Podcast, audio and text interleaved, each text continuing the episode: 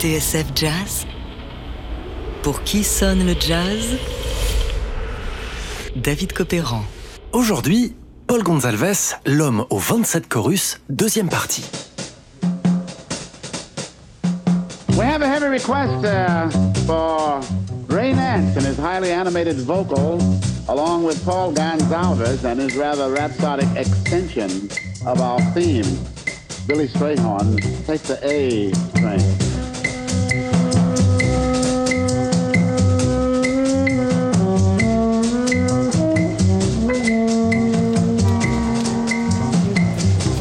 à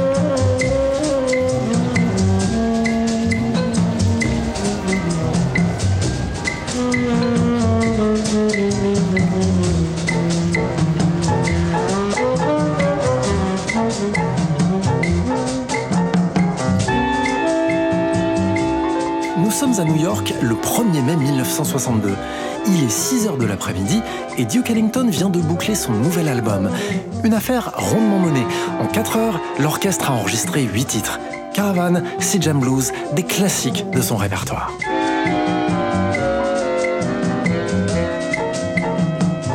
Alors que Paul Gonzalez remballe son ténor et le place dans son étui, il fait la moue. J'aurais pu jouer mieux que ça, dit-il. Pourtant, Mex, comme le surnomment ses camarades, alors qu'il n'a rien de mexicain, sa famille est originaire du Cap-Vert, on l'a vu dans la dernière émission, eh bien Mex a brillé une fois de plus. Il était la star de la séance, et pour cause. Duke Ellington a décidé de lui confier tous les solos. Enregistré dans un studio de la 48e rue, l'album prouve, s'il en était besoin, l'admiration que Duke porte à l'un de ses meilleurs lieutenants.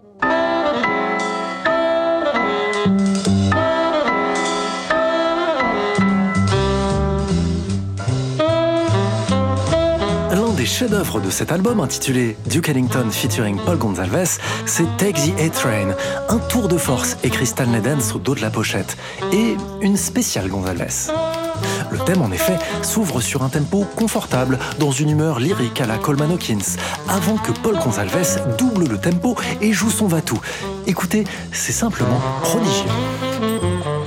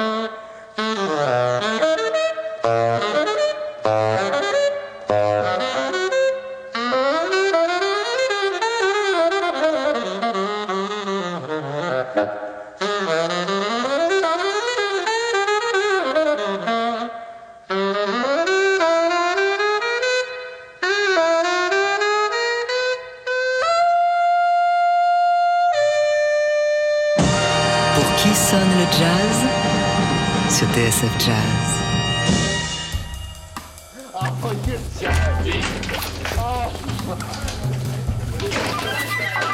Ce jour-là, raconte le producteur et historien du jazz Stanley Dance, Paul Gonzalez était dans une forme incroyable. Vous l'avez entendu. Il était même arrivé au studio en avance, ce qui l'avait bien fait marrer d'ailleurs, car pour une fois, le bon élève, c'était lui. À 32 ans en effet, s'il est la star incontestée de l'orchestre, Gonzalez est aussi connu pour ses frasques et son manque de fiabilité. Alcoolique et narcoleptique, il lui arrive d'oublier un concert, de se volatiliser et, même quand il est là, de s'endormir derrière son pupitre. Dans son livre Jazz Anecdotes, à lire en anglais, Bill Crow passe en revue ces moments de solitude où Gonzalez s'est pour ainsi dire débranché du monde réel, comme lors de ce concert de Las Vegas avec Duke Ellington, une soirée à laquelle assistait le pianiste Jimmy Jones. Je cite.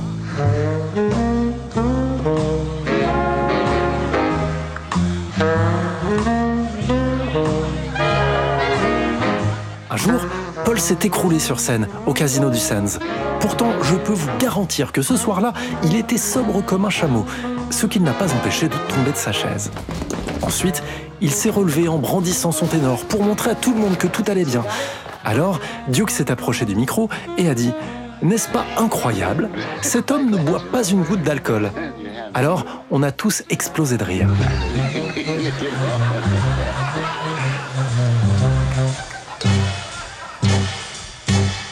Une autre fois, raconte Bill Crow, toujours dans son livre Jazz Anecdotes, Gonzalez dormait si profondément lors d'un concert à Chicago que le contrebassiste Jimmy Wood, censé veiller sur lui, a dû sortir les rames pour le réveiller alors qu'il devait prendre son solo. Paul, lui cria-t-il, c'est ton tour.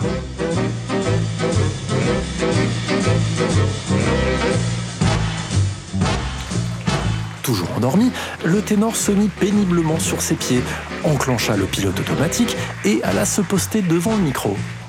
Il ouvrit l'œil juste à temps pour entendre les applaudissements du public, applaudissements adressés au violoniste Renans qui l'avait précédé. Debout, convaincu que l'ovation était pour lui, Gonzalez pensa que son solo était terminé. Il salua et retourna s'asseoir. Il n'avait pourtant pas joué une note. Dernière anecdote, lors d'une émission télé en Italie, avec Duke Ellington et Ella Fitzgerald.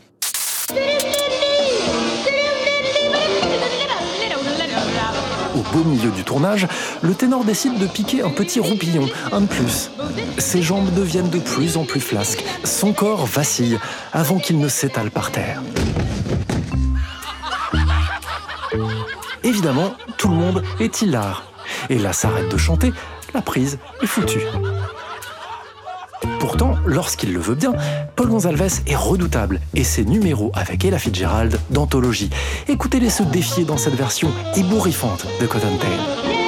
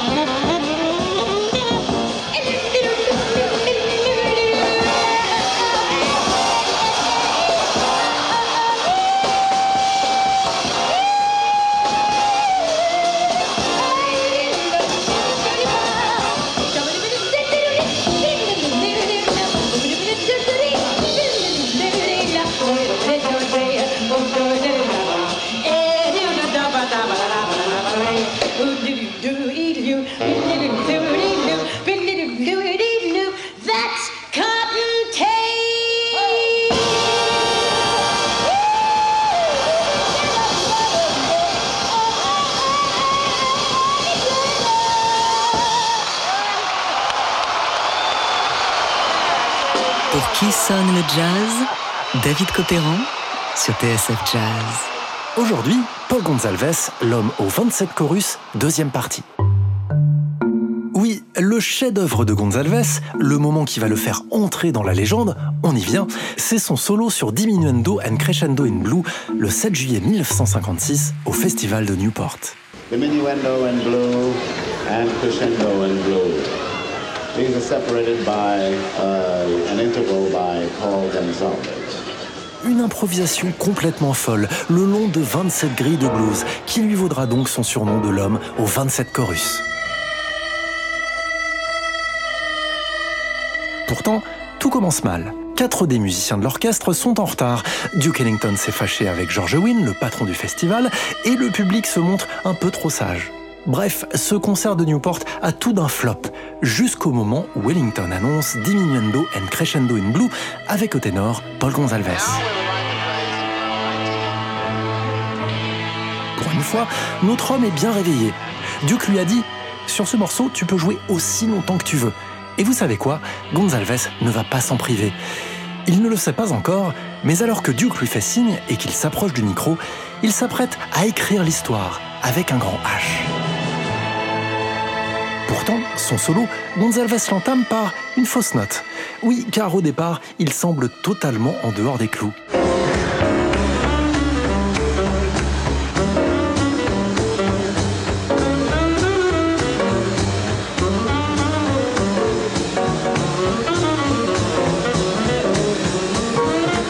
Heureusement, Gonzalez retombe bientôt sur ses pattes. Ça y est, la machine est lancée.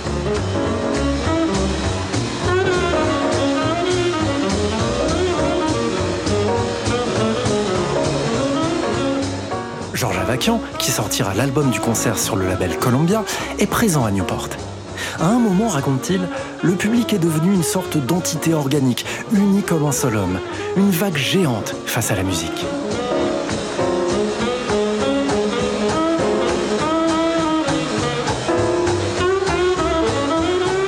Le solo de Gonzalez provoqua un véritable tumulte, surtout quand une femme blonde, habillée d'une robe noire, se mit à danser frénétiquement devant la scène.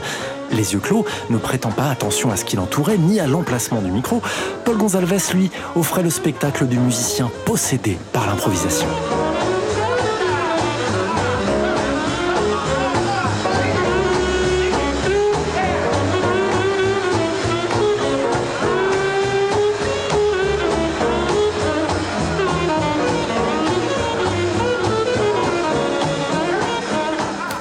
27 chorus, écrit Francis Marmande dans Le Monde. En concert, nul ne l'avait osé. Paul Gonzalez, ex-pupitre discret de Count Basie et de Gillespie, ouvre grande la porte aux improvisations diluviennes du jazz moderne, celles de Rollins et de Coltrane.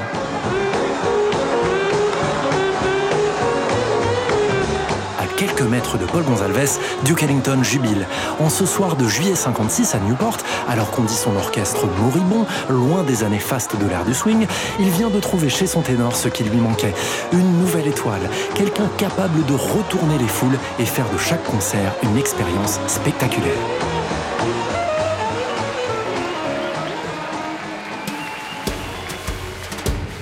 Ce solo suivra Paul Gonzalez jusqu'à la fin de ses jours.